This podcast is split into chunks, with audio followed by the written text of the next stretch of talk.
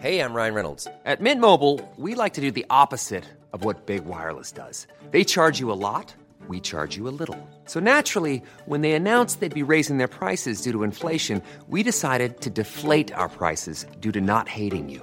That's right. We're cutting the price of Mint Unlimited from $30 a month to just $15 a month. Give it a try at mintmobile.com slash switch. $45 upfront for three months plus taxes and fees. Promo rate for new customers for limited time. Unlimited more than 40 gigabytes per month. Slows. Full terms at mintmobile.com.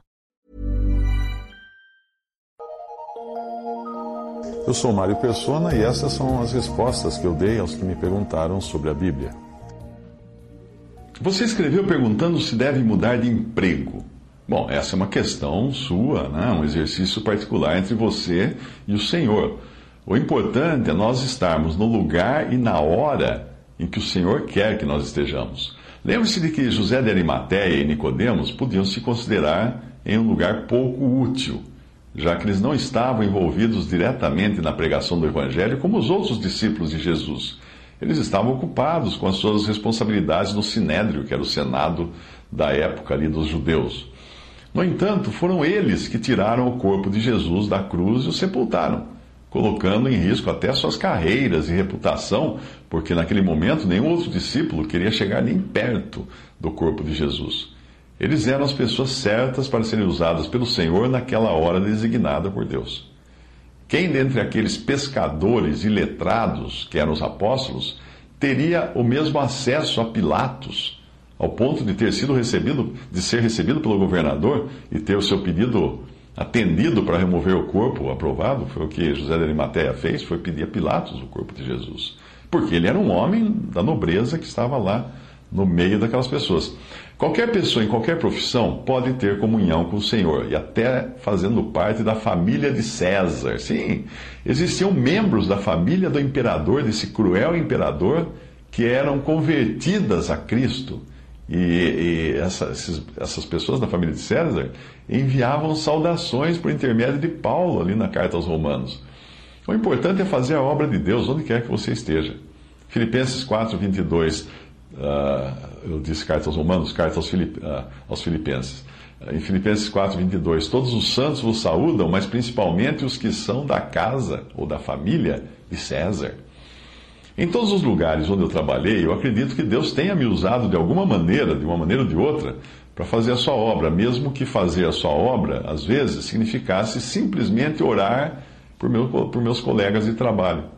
Muita coisa eu só irei saber entender no céu. O que eu fiz ali, às vezes sem saber o que estava fazendo, ou o que eu fiz achando que era grande coisa e não vai, não vai servir para nada.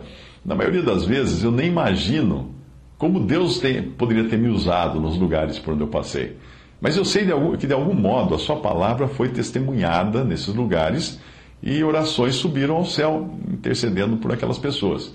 Eu posso dizer também que Deus usou todos esses lugares e pessoas para o meu aprendizado também. Às vezes nós somos muito prontos a buscar a posição de professores, sem nos lembrarmos de que Deus pode muito bem nos querer numa posição de alunos, de aprendizes é muito bom pregar às pessoas sobre paciência, né?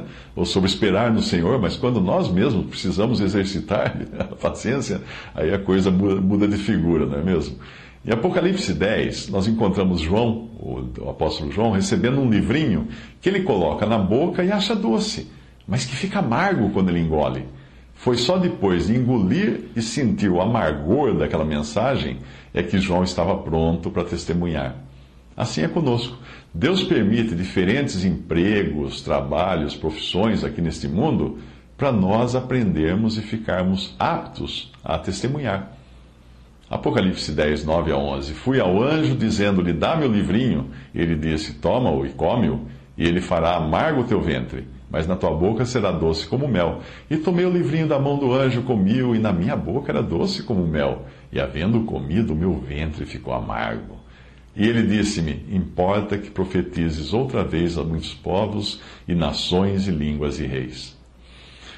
Os empregos profissionais, né, os lugares mais amargos, costumam ser os que mais nos ensinam, porque estarão bem no espírito daquilo que aconteceu com o Senhor aqui nesse mundo. Ele passou pelas piores tribulações. Quer lugar menos propício para o Senhor do que o tempo que ele passou aqui nesse mundo? Mesmo assim, hoje nós sabemos como foi importante ele ter vindo aqui andar e depois sofrer o que sofreu e terminar sua vida na cruz. Guardadas as devidas proporções, obviamente, todos os lugares por onde nós passamos, as profissões e experiências que nós temos aqui nesta vida, servirão de algum modo, se nós as colocarmos para a glória de Deus. Até as, as maiores dificuldades podem ser de grande utilidade quando elas estão nas mãos daquele que não irá desperdiçar a nossa vida aqui. 2 Coríntios 1,4 que nos consola em toda a nossa tribulação, para que também possamos consolar os que estiverem em alguma tribulação, com a consolação com que nós mesmos somos consolados por Deus.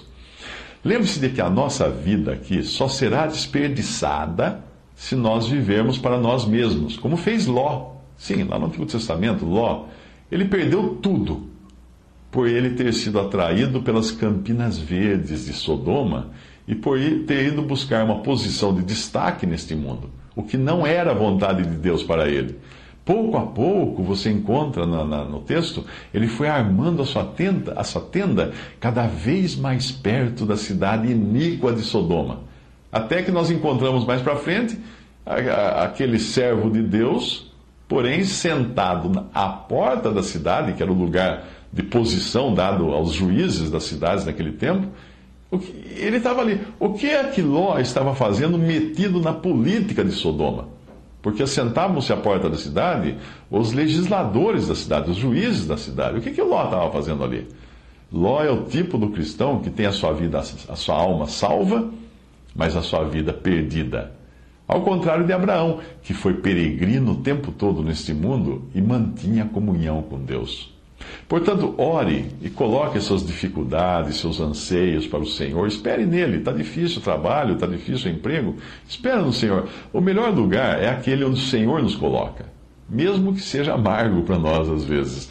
1 Coríntios 7, 21 a 22. Fosse chamado sendo servo, não te dê cuidado. Se ainda pode ser livre, aproveita a ocasião. Porque o que é chamado pelo Senhor sendo servo é liberto do Senhor.